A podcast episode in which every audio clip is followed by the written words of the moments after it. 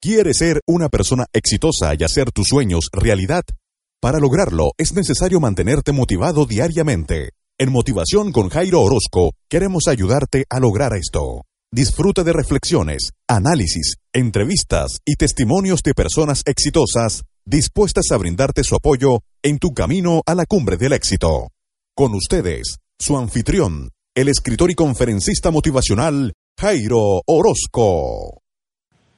Hola amigos, bienvenidos a Motivación con Jairo Orozco. Hoy tengo un invitado muy especial. Bueno, todos mis invitados son especiales, pero este es muy especial. Es el señor Álvaro Mendoza, mi querido amigo, de quien he aprendido muchísimo y es un privilegio tenerlo acá presente. Pues vamos a estar conversando sobre mucha información que él maneja de marketing en Internet y pues, para no hacer esto tan largo, le damos la bienvenida a Álvaro Mendoza.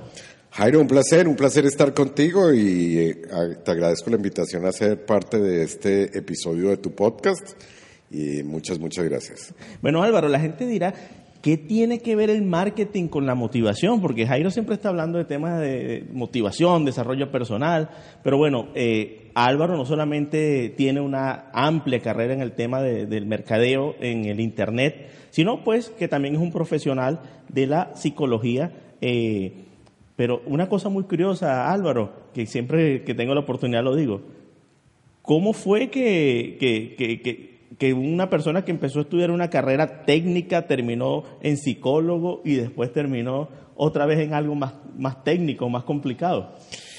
Pues mira, algo que muy pocos saben es que yo empecé estudiando ingeniería, ingeniería electrónica para ser más concreto, pero cuando iba como en segundo o tercer semestre me di cuenta de que eso no era, no era lo mío, era otro idioma, otra cosa completamente diferente, y decidí pasarme a psicología y obviamente conté con una oposición tremenda de todo el mundo que como el ingeniero ahora va a ser psicólogo y que los psicólogos generalmente son mujeres y que la psicología es son mucha oposición, pero creo que fue la mejor opción que hice. Eh, de hecho, me considero que fue muy buen psicólogo, era psicólogo clínico, terminé dirigiendo en Colombia cuando allí vivía fui director encargado de una eh, clínica de salud, un hospital de salud mental de tercer nivel en farmacodependencia. Tenía mi consultorio privado, etcétera, etcétera. Pero más o menos en 1996 tuve como mi primera conexión con el Internet de aquella época, que eran los precursores. Ni siquiera en Colombia nadie sabía que era Internet. Incluso aquí en Estados Unidos tampoco era que fuera una palabra como hoy. Y yo siempre era un apasionado de todo lo que tenía que ver con tecnología y computadores. Entonces me compré un modem, que en aquella época era conexión telefónica, y venía con un CD que me conectaba yo a América Online o CompuServe, que eran los precursores de Internet acá en los Estados Unidos, y yo pagaba tarifa telefónica internacional para conectarme a esto, y se me abrió un mundo de posibilidades. Entonces empecé a averiguar un poco en qué consistía el Internet, para qué servía, etcétera, etcétera.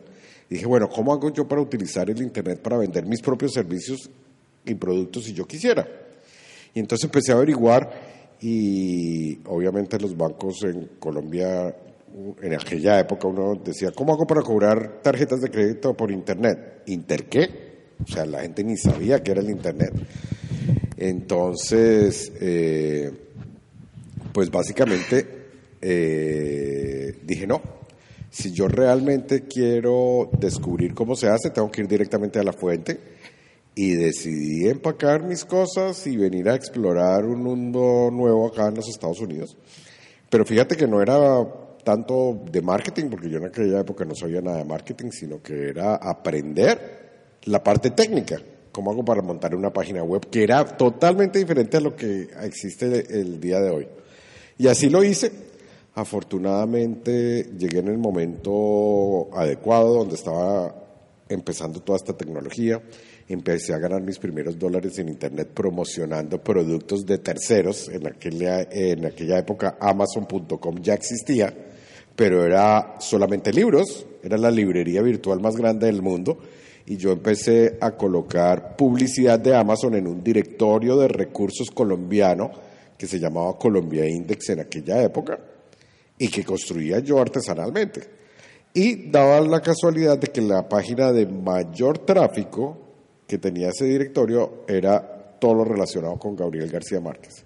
Entonces me entero del programa de afiliados de Amazon y empecé a colocar publicidad de libros de García Marketing, García Marketing, sí es, García Márquez en, en, este directorio y empecé a vender libros de García Márquez en todos los idiomas que se te ocurran, en japonés, en chino, en alemán, en lo que fuera.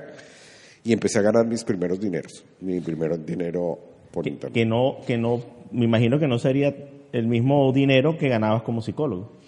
No, era totalmente diferente, pero es más, yo cuando llegué acá yo no pensaba quedarme en los Estados Unidos. Yo vine un año y dije, bueno, me voy a venir un año para aprender y me regreso. Pero empezaron a ocurrir muchas cosas. En ese momento empezó Amazon. Ya después logré responder a la pregunta con qué, si vendo algo, con qué cobro.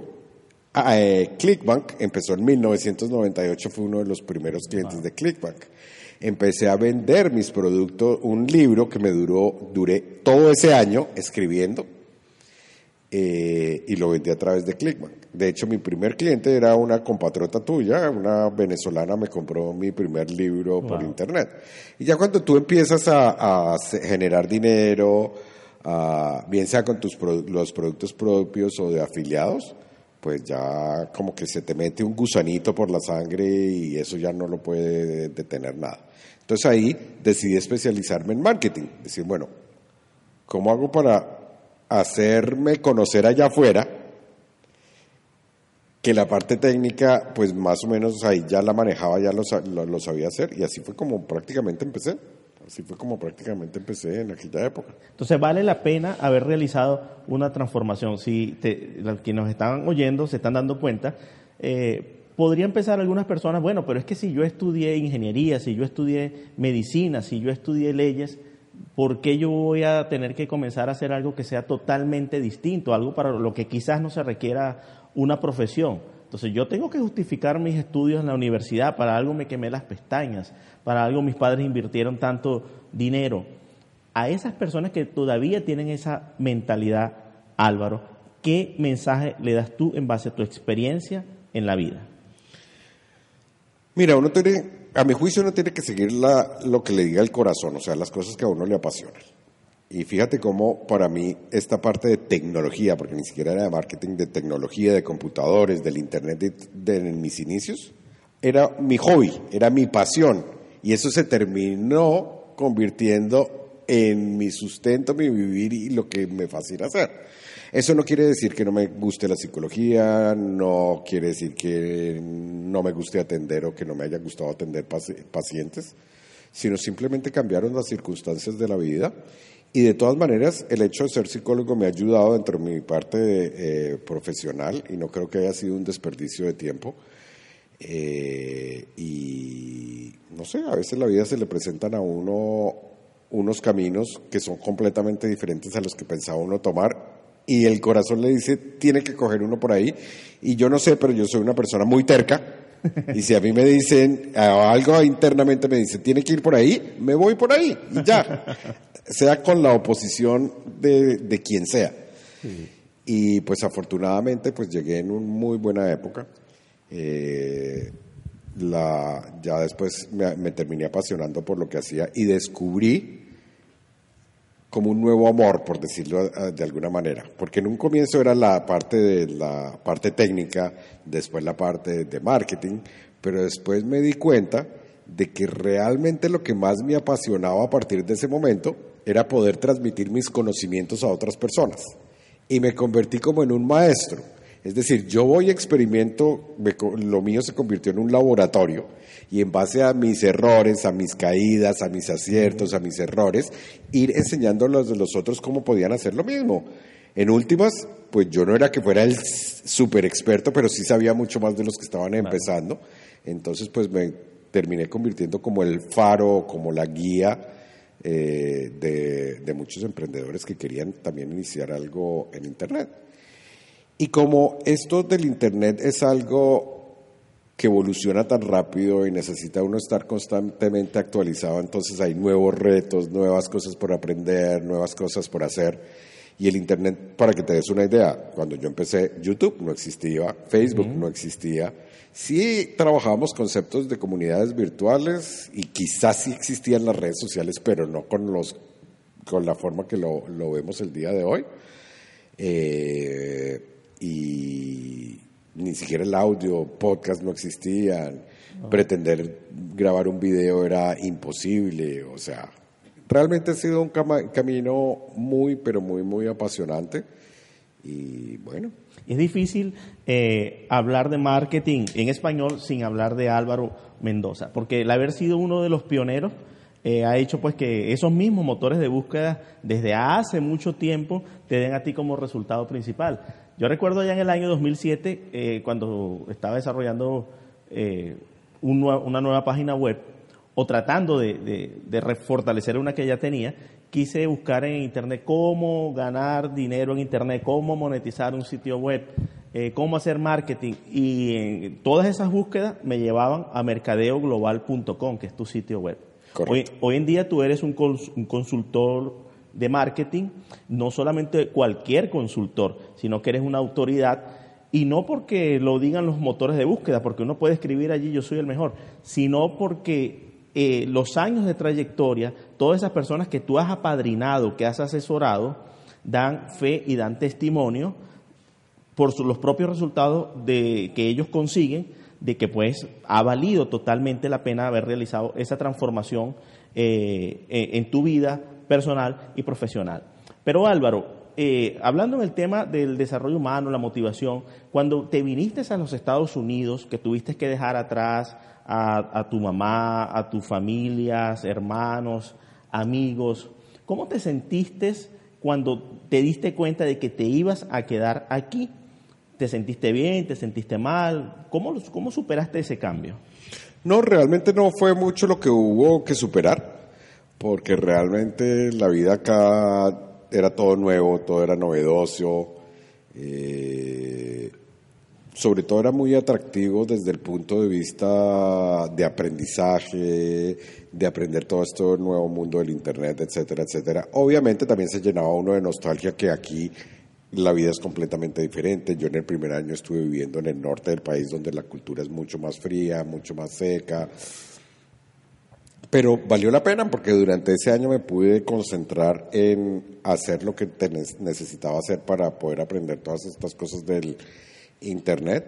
Y yo realmente me acomodé muy fácil. Después de ese año decidí bajarme acá a la Florida, donde he vivido eh, desde, desde entonces. Ya llevo acá en los Estados Unidos 21 años. Y tú terminas haciendo amigos y el hecho de que yo tengo muchos amigos también alrededor del mundo gracias a las comunicaciones a través del Internet y que viajo tanto que a una conferencia en un país, a una conferencia en el otro. Entonces, realmente el tiempo pasa y pues obviamente después ya conformo una familia, tengo mis hijas, ya me establecí aquí. Entonces no me costó realmente, no fue un shock cultural porque yo ya hablaba inglés. Yo ya era bilingüe desde los siete años, estando en Colombia estaba en un colegio bilingüe Nunca me sentí discriminado en este país para nada. Por el contrario, vi fue fueron oportunidades. Entonces, realmente no, no, no, no ha sido un ajuste traumático, no, más bien todo normal. Y eso es muy interesante porque eh, todos podemos sentir miedo ante el cambio. Yo, por ejemplo, cuando me vine acá a los Estados Unidos en 2012, eh, tuve un momento de pánico, de miedo. Cuando supe que ya definitivamente me tenía que venir con mi familia, eh, me quedé paralizado. Y es bueno que la gente sepa pues que a pesar de, que el miedo puede en un momento paralizarnos, muchas veces los cambios son necesarios y, son para bien, que es prácticamente lo que hemos hablado en esta primera parte del programa sobre la, tu, reinvención, eh, y, el, y el cambio, pero también sobre los resultados favorables. Álvaro, si tuvieras la oportunidad de viajar al pasado y tomar a alguna decisión particular, ¿cuál tomarías o cuál cambiarías? Bueno, yo creo que el motor de muchas de estas cosas es todos los errores que he cometido, porque ahí es donde realmente está el aprendizaje. Y lo digo porque hay muchos emprendedores que empiezan y creen que tienen que minimizar lo máximo posible y cometer errores, cuando realmente la fuente de inspiración la hace uno cuando está cometiendo errores, cuando los reconoce, cuando los corrige y cuando sigue adelante. Entonces, si algo conté yo al comienzo fue con muchos errores porque no había guías. O sea, básicamente yo cometí todos los errores y sigo cometiendo todos los errores del caso, eh, pero más en la época que yo empecé no había modelos a seguir, apenas todos estábamos explorando este mundo nuevo eh, y en cierto sentido me tocó ser pionero en, en este mundo cuando empecé. Entonces, afortunadamente creo que no cambiaría, o sea, creo que estuve en, la, en, la, en el momento correcto. Y yo creo que por mi personalidad y mi pasión y mi grado de ser inquieto ante las nuevas cosas, pues lo que me permitió salir a flote, porque muchas otras personas dirán, no, esto está muy difícil, esto no se puede, renuncio y chao. Pero afortunadamente no fueron las cosas así.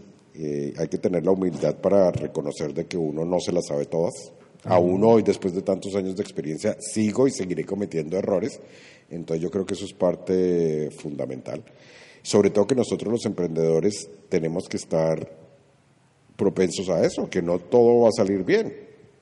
Yo tuve realmente muy buena suerte porque en el, en el comienzo era muy fácil ser visible, hacerse notar, abrirse camino, eh, no había tanta competencia, pero me ha tocado estar constantemente reinventándome porque ya no estoy solo, ya hay casos de éxito.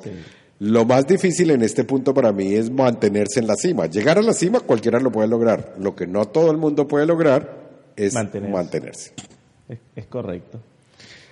Entonces para eso también hay que tener mucha constancia, perseverancia, pasar a la acción, paciencia, hay que tener mucha paciencia y sobre todo hay que también tener mucho como las antenitas abiertas o los oídos abiertos de qué es lo que el mercado te está hablando, qué es lo que te está pidiendo, hacia dónde debes dirigirte y no solamente dejarte basar por tus intuiciones, sino por lo que realmente el mercado necesita. Y tienes mucha razón, porque muchas veces queremos hacer eh, lo que creemos que, que sabemos hacer mejor o lo que nos apasiona hacer, pero muchas veces no estamos viendo qué es lo que el mercado pide. Sobre todo en el tema, eh, vamos a enfocar esto que acabo de decir, más que en hacer, en el vender. A veces queremos venderle a alguien lo que a nosotros nos gusta. Correcto. Eh, para citar un ejemplo, eh, cuando estaba en Venezuela yo quería vender cámaras digitales, pues porque en algún momento de mi vida tuve una cámara digital que ya era obsoleta y quería una nueva. Entonces cuando me compré una nueva, yo sentía la necesidad de que todo el mundo necesitaba una cámara digital actual. Y comencé a importar desde Estados Unidos a Venezuela cámaras digitales y a tratar de venderlas a través de Mercado Libre, que sería como eBay acá en Estados Unidos. Pues esas cámaras se me quedaron frías allí. Nadie compraba cámaras digitales. Yo no me había dado cuenta de que ahora los teléfonos venían con cámaras incorporadas, pues yo tenía un teléfono muy viejo todavía también. Y la gente no tenía aquella necesidad que yo sentía y eso no se vendió. En ese caso a mí me enseñó una lección de marketing. Correcto. Que después aprendí de ti. Dice, no podemos venderle al mercado lo que nosotros creemos, nos gusta o queremos. Siempre tenemos que escuchar cuáles son las necesidades de nuestros clientes y buscar ocupar ese vacío, buscar eh, satisfacer esas necesidades. Pero ¿cómo se puede lograr eso? Porque es muy fácil, muy, muy fácil decirlo. ¿Cómo podemos nosotros conocer a nuestro público objetivos, a nuestros prospectos, a nuestros clientes para saber qué es lo que le vamos a ofrecer? Es muy sencillo, Jairo, y es, tienes uno que preguntar. Si tú no preguntas, así de fácil, es simplemente preguntar. Te voy a dar un, ejemplo muy concreto, lo voy a dar de un, un ejemplo externo de una persona que hoy es ultra, súper conocido en el mundo del marketing y los negocios por Internet americano, se llama Frank Kern. Él en una época se dio cuenta, después de analizar en Google, que había una tendencia, empezó a analizar nichos, entonces analizó el nicho de las mascotas. Y en el nicho de las mascotas se dio cuenta de que había una tendencia de búsqueda muy grande en todo lo que tenía que ver con loros. Entonces dijo, vamos a profundizar un poco más en loros. Y dijo, bueno, Google me muestra que la gente busca, quiero enseñarle a mi loro a hablar. Entonces él dijo, ve, el volumen de, de, de búsquedas es bastante alto, quiere decir que existe un mercado. Pero antes de ir a crearme un producto, porque él ni sabía de loros, ni tenía un loro, ni quería un loro, ni que sabía cómo enseñarle a hablar el loro, pero vio que existía ese mercado, dijo vamos a hacer una encuesta. Y contrató una encuesta, el tráfico hacia la encuesta lo contrató con Google, Google AdWords, y lo llevó a una página donde solamente les hacía una pregunta. Si tuvieras a un experto en enseñarle a un loro a hablar, enfrente tuyo y pudieras hacerle una y tan solo una pregunta, ¿qué pregunta le harías? Déjame tu pregunta, regístrate con tu email y yo voy a hacer un webinar o voy a hacer un seminario digital respondiendo a las preguntas más frecuentes, incluida la tuya. Entonces, ¿qué está haciendo? Él invirtió muy poco dinero en esa publicidad y el otro día tenía no sé cuántas, 100, 200, 500, 600, mil respuestas con qué era lo que la gente quería eh, sobre el tema, si realmente había un interés, cómo expresaban ese interés, con qué palabras expresaban ese interés.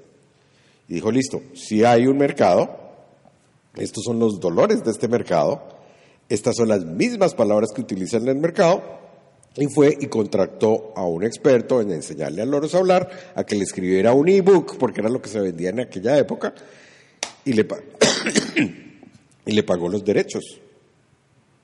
O sea, lo contrató para escribir el libro. ¿Y cómo lo fue a vender? ya tenía el email de todas las personas que le iba a hacer el webinar. Hizo un webinar, contestó las preguntas frecuentes y les dijo, mi libro ya está publicado, los que lo quieran obtener hoy lo pueden obtener con un 50% de descuento. Ya tenía. ¿Y después qué hizo? ya, ya, tenía la, ya tenía el público, lo único que hacía era comprar publicidad a otras personas entusiastas, este, entusiastas de los loros. Trayendo este ejemplo a lo que yo he hecho en muchas oportunidades, es, por ejemplo, alguna vez hice, iba a lanzar un producto al mercado con un amigo y yo tenía la duda si mi público realmente estaría interesado en ese tema en específico. Entonces dije, bueno, vamos a hacer el experimento del loro. Preguntémosle a mi lista, no contratando a gente de Google, si tuvieran si tuvieras a un experto en tal tema y pudieras hacerle una y tan solo una pregunta, ¿qué pregunta le harías? Perdón, en menos de 24 horas ya teníamos más de mil preguntas. Wow. Con los dolores de ese mercado, si realmente había un interés, si no había un interés, con el email. Y nos dimos cuenta de que sí existía una necesidad en el mercado, pero no era como nosotros la, nos la imaginábamos. Si yo hubiera hecho, por ejemplo, un índice del contenido de ese curso que íbamos a dictar, si yo lo hubiera dicho en mis creencias y no en lo que la gente me contestó a esa encuesta, el curso hubiera sido uno completamente diferente. Entonces eso nos permitió reestructurar este nuevo paquete y fue todo un éxito. Entonces a veces la gente dice, uy, no es que Álvaro es un genio para el marketing. Mentiras, yo no soy genio de nada. Lo que quizás sí sea una genialidad de parte mía, es saber escuchar al mercado, preguntarle al mercado qué es lo que quiere y simplemente vas y se lo das. Es así de sencillo. Y a veces hay que venderle a la gente lo que ellos quieren, pero entregarles lo que realmente necesitan. Porque si tú te vas directo a vender lo que necesitan, mm, a veces no cuaja esa idea en el mercado. Entonces, básicamente, escuchar y hacer llegar ese mensaje, ese mensaje de marketing de lo que estás ofreciendo, hacer una oferta irresistible y eso se, venderá solo. Y si después de haber hecho la pregunta determinas de que no hay un mercado, pues aprendiste. El camino no era ese y empiezas por otro. Ok, Álvaro, eh, es muy importante todo lo que estás diciendo y que las personas puedan pues oírlo, puedan analizarlo y puedan poder, poder aplicarlo. A pesar de que quizás algunos de los que nos estén oyendo digan, pues es que yo no vendo nada, yo no estoy en el negocio de las ventas, eh, yo, no estoy en, en la cuestión del, del marketing, pero eso es un pensamiento totalmente errado. Todos somos vendedores y todos también somos clientes. Y todos dejamos de vender y dejamos de ser clientes. Hasta después de muertos todavía seguimos siendo clientes. Correcto. Nosotros le tenemos que vender la idea a nuestros hijos que hagan o dejen de hacer. Tenemos que venderle la idea a nuestra esposa o a nuestro esposo de algo. Estamos constantemente vendiendo. Ahora, si realmente el producto o servicio que tú estás vendiéndole a otra gente realmente tiene una función transformacional y de ayuda, ¿por qué no venderla? Es la única forma que puedes impactar vidas. Sí. Y lo tienes que hacer y que tienes que autopromocionar con orgullo, porque tú sabes que si no lo haces, no vas a transformar vidas. Entonces también es que hagas un switch mental de que lo que estás haciendo está bien hecho. Exacto. Estás transformando vidas y lo tienes que hacer con orgullo. Claro, y hay que exhibir lo que uno quiere vender, porque hay un dicho popular, un refrán que dice, lo que no se exhibe, no se vende. Pero bueno, vamos a hacer una pequeña pausa y al regreso seguiremos aprendiendo más de nuestro invitado Álvaro Mendoza. Visita jairoorozco.com y mantente motivado diariamente. Muy bien, estamos de vuelta en Motivación con Jairo Orozco, con Álvaro Mendoza. Bueno, Álvaro, hemos escuchado muchos temas acerca, mucho interés en lo que estás hablando sobre eh, el marketing, eh, aplicarlo en las ventas y no solamente cuando hablamos de ventas, como dijiste hace unos minutos, no tienen que ser productos físicos, también pueden ser ideas eh, que estemos vendiendo, inclusive en la formación de, nuestros hijos. Yo creo que esos son los principales clientes. Pero bueno, vamos a hablar ah, un poco más ahora sobre la, parte del desarrollo humano. Eh, ¿Cómo has logrado tú aplicar tus conocimientos de marketing y de psicología, porque eres padre, en la crianza de tus dos hijas y cómo, cuáles han sido los resultados de aplicar ese conocimiento allí. Bueno, la psicología pues está estrechamente relacionada con lo que hace la parte de ventas, aunque pues la psicología obviamente abarca muchas más cosas. O sea, a lo que yo me dedicaba, que era más a la parte patología de enfermedades, pues obviamente eso no aplica para el mundo del marketing, pero sí hablamos mucho de, psicología del consumidor, que es lo que hace que la gente compre tu idea o que, te, que tenga un mayor probabilidad que te digan sí a que te digan no a tus propuestas comerciales o, o no comerciales. Entonces, pues esto tiene muchísimo que ver porque en últimas, una de las máximas del marketing y la psicología es que los seres humanos compramos por razones emocionales eminentemente y luego lo que hacemos es que justificamos esas compras con la lógica. Pero cuando uno no sabe de marketing y no sabe de, psicología y no sabe de, de persuasión y de influencia, pues uno le está vendiendo es a la lógica. Y entonces estoy vendiendo las características de mi producto, estoy mostrando cuántas horas dura este curso, cuál es la mecánica. Y el cerebro eso, eso es lo de menos. No quiere decir que no sea importante, pero lo más importante es cuál es el poder transformacional que tiene ese producto o ese servicio si lo llego a comprar. No me importa si dura una hora, dos horas, cinco horas o veinte horas el curso. Y así para cualquier cosa que tú apliques. Entonces, si sabemos que tenemos que apelar a la parte emocional, ¿por qué seguimos insistiendo a apelar a la parte lógica cuando la parte lógica no es la que toma la decisión de, compra. Entonces, eso es algo apasionante para, para lograr conectar. Si tú logras conectar a nivel emocional con la gente, transmitirle los beneficios de tu producto en un 90% y dejas el 10% solamente para apelar a la parte lógica, los cambios son sustanciales. Sí. Bueno, mira, yo he aplicado un poco el marketing como te hablaba de los hijos porque tengo dos, ya una grandecita pero y uno pequeño. Y, y si he sentido y siento, por ejemplo, con el más pequeño ahora que siempre tengo que estar negociando con él, porque eh, su formación, eh, los niños son como que un diamante en bruto, ¿no? Tienen muchísima energía, pero uno tiene que hacer el trabajo de hacerle los cortes correctos para irlos, irlos, moldeando. Y, y, es difícil, pues, porque cada individuo es distinto eh, no, no, de hecho, que sean nuestros hijos no quiere decir que la hembra tenga que ser igual al varón ni viceversa, ¿no? Cada uno tiene su temperamento y su carácter. Pero yo sí he sentido que he aplicado esto del marketing, por ejemplo, con mi hijo pequeño Benjamín, tengo que estar negociando él constantemente. Todos los días.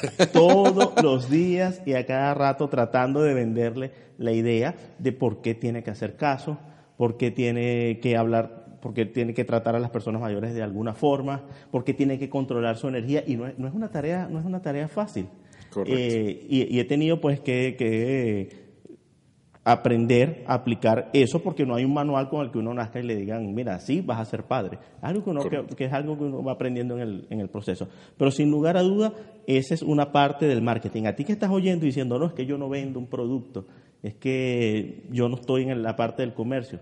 Pues si tienes hijos, estás vendiéndole ideas, estás vendiéndole una educación, estás vendiéndole una formación y todos estos temas que estamos hablando acá, si le das la vuelta, van a hacerte útil para que los pongas allí en práctica. Álvaro, eh, tú tienes un portal, porque ahora se le llama blog, pero inicialmente yo se me cayó la, la, el ID o la cédula aquí, ya me dieron la fecha de nacimiento, hablo de portal. Correcto. A mí me gusta más el término portal, porque es como algo que te abre, tu, tu, tu mercadeoglobal.com yo no puedo decir que es un blog. Para mí es un portal, porque hay tanto contenido, hay tanta información allí, que a mí me gustaría que tú dijeras por qué nuestra, mi audiencia debería darle un vistazo a ese portal y perderse navegando en él. Sí, mira, yo llevo publicando 21 años, desde 1998 que empezó mercadoglobal.com y publico muchísimo, muchísimo contenido gratuito de la forma de artículos, de videos, de audios, de reportes, de recursos, eh, por muchas razones. Primero, porque si uno realmente quiere ser el referente del mercado, la única forma de demostrar que tú eres experto en lo que te estás hablando es poniendo tu contenido allá afuera e incluso tu mejor contenido lo publicas allí. Yo conozco mucha gente que no me ha comprado mis productos, mis servicios y ha aprendido solamente con la parte gratuita del blog.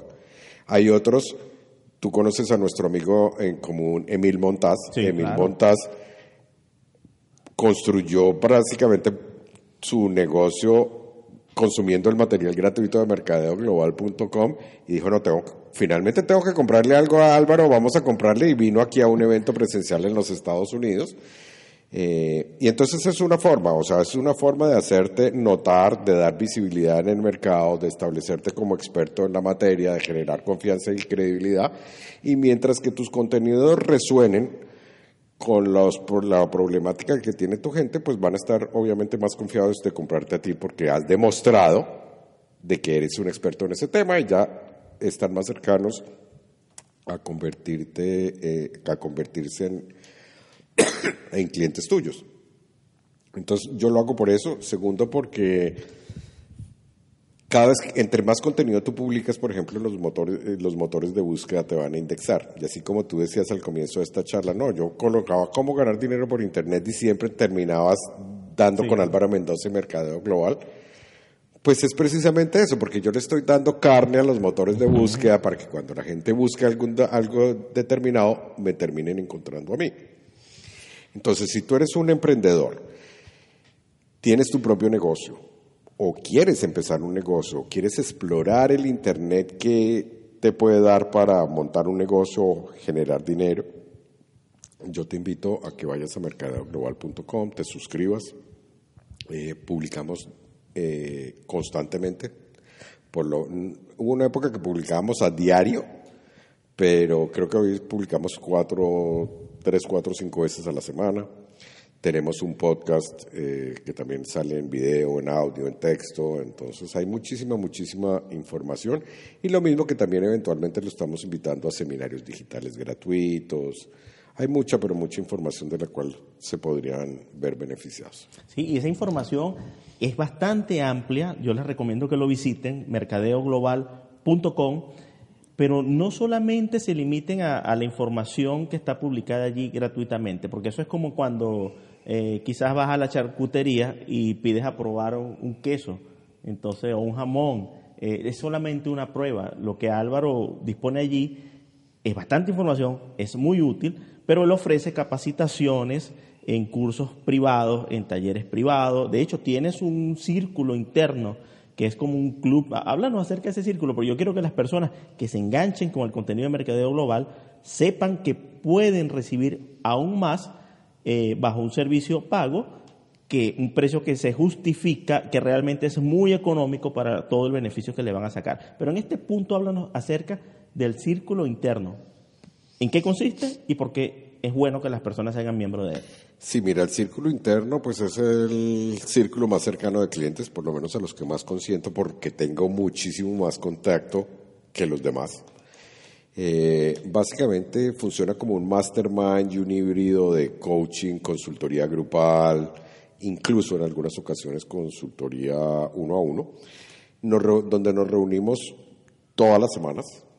En concreto nos reunimos los días viernes a las 2 de la tarde, nos reunimos generalmente por dos horas en muchos formatos. Puede ser el formato preguntas y respuestas, la gente hace sus preguntas, yo les evacuo, les doy las respuestas, o otra, u otras personas de la comunidad colaboran con la respuesta, porque también tampoco pretendo yo que me sepa yo la respuesta a todos, o por lo menos hay gente que tiene más experiencia en algunas áreas en las cuales yo también sé, pero no soy la persona idónea para responder. Entonces, la misma gente del grupo ayuda a la otra gente del grupo. Entonces, puede ser preguntas y respuestas. Puede ser que yo haya preparado una charla en especial, en específico para el grupo, para lo que el grupo está necesitando en aquellos momentos. O tenemos invitados especiales, o algún otro miembro del círculo interno nos enseña sus áreas de, de experiencia. O hacemos también sillas calientes o digamos, ¿qué opinan de esta publicidad que acabo de escribir? ¿O qué opinan de esta página de aterrizaje? ¿O qué opinan de este proceso o embudo de marketing? Entonces lo criticamos. Todos estamos aquí para ayudarnos a los unos a los otros y nos reunimos pues todas las semanas eh, durante eh, dos horas en vivo y en directo. Si alguien no puede participar, lo puede ver después las grabaciones sin ningún problema. Y adicionalmente a eso tenemos un grupo en WhatsApp que prácticamente funciona las 24 horas del día. En el grupo de WhatsApp alguien hace una pregunta y no es raro que a los 5 minutos o al minuto o a los 30 segundos alguien esté respondiendo y diciendo, yo utilizo esto o recomiendo esto o yo haría esto, ¿qué te parece esto? esto o aquello. Entonces es un grupo bastante, eh, bastante dinámico. ¿Cómo puede alguien pertenecer a ese grupo? ¿A dónde debe ir? Mira, lo único que tiene que ir es a mercadeoglobal.com barra círculo. Mercadeoglobal.com barra círculo y ahí vas a ver todos los beneficios que hay eh, de pertenecer al, círculo interno. Otra de las cosas que también ocurren es que tú, como emprendedor, sabes que uno sufre de la soledad del emprendedor. Entonces, cuando a uno se le presenta un problema, uno se siente solo, uno no sabe a quién acudir, pero cuando tú tienes aquí un grupo que termina siendo como una junta directiva de tu empresa o un panel de asesores, pues básicamente tú lanzas la pregunta y te ayudan. Ay, pero ¿quién me puede resolver este problema técnico? Yo te lo puedo ofrecer o yo te puedo recomendar a esa persona o yo te lo hago. Entonces termina siendo uno cliente de otros o termina uno consiguiendo clientes de otros con las cosas que tú haces dentro del mismo grupo.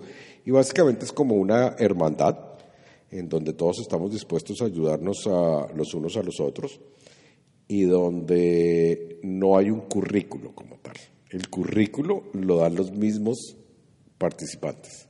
Entonces, por ejemplo, una, casi que un mes estuvimos hablando sobre temas de dinero y había muchos asesores en finanzas, había gente que lo tomaba desde otro punto de vista completamente diferente, entonces estuvimos viendo eso.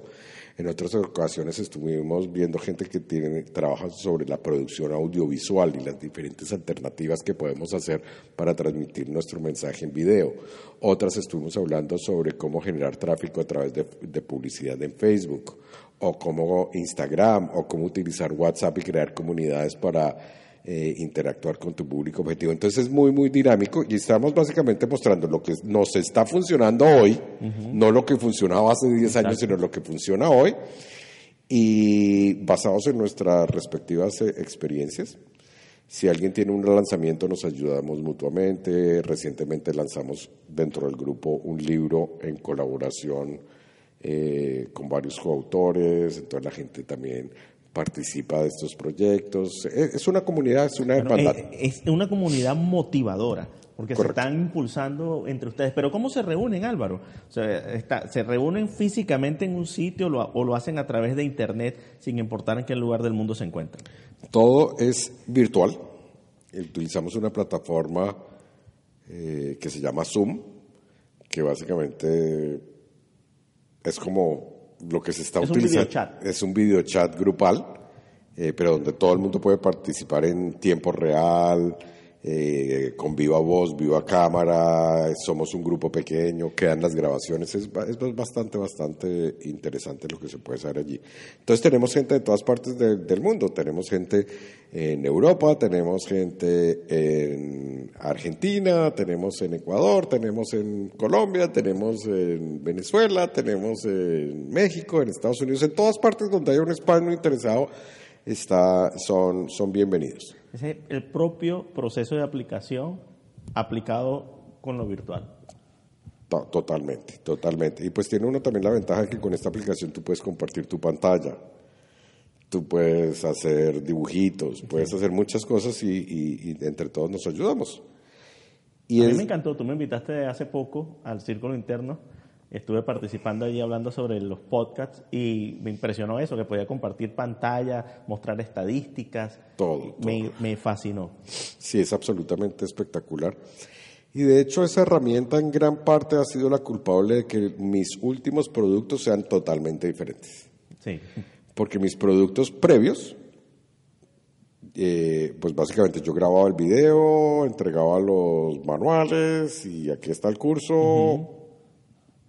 Sí, recuerdo, sí recuerdo. Hoy en día, y era, o, o era en audio o en video Sí. o en esto, hoy en día los cursos los hago en vivo y en directo. Entonces, si, alguien, si alguna vez tienen la oportunidad de participar en una primera generación de un curso mío, es el mejor momento que lo pueden hacer. Porque yo, el último curso que dicté así duró nueve horas.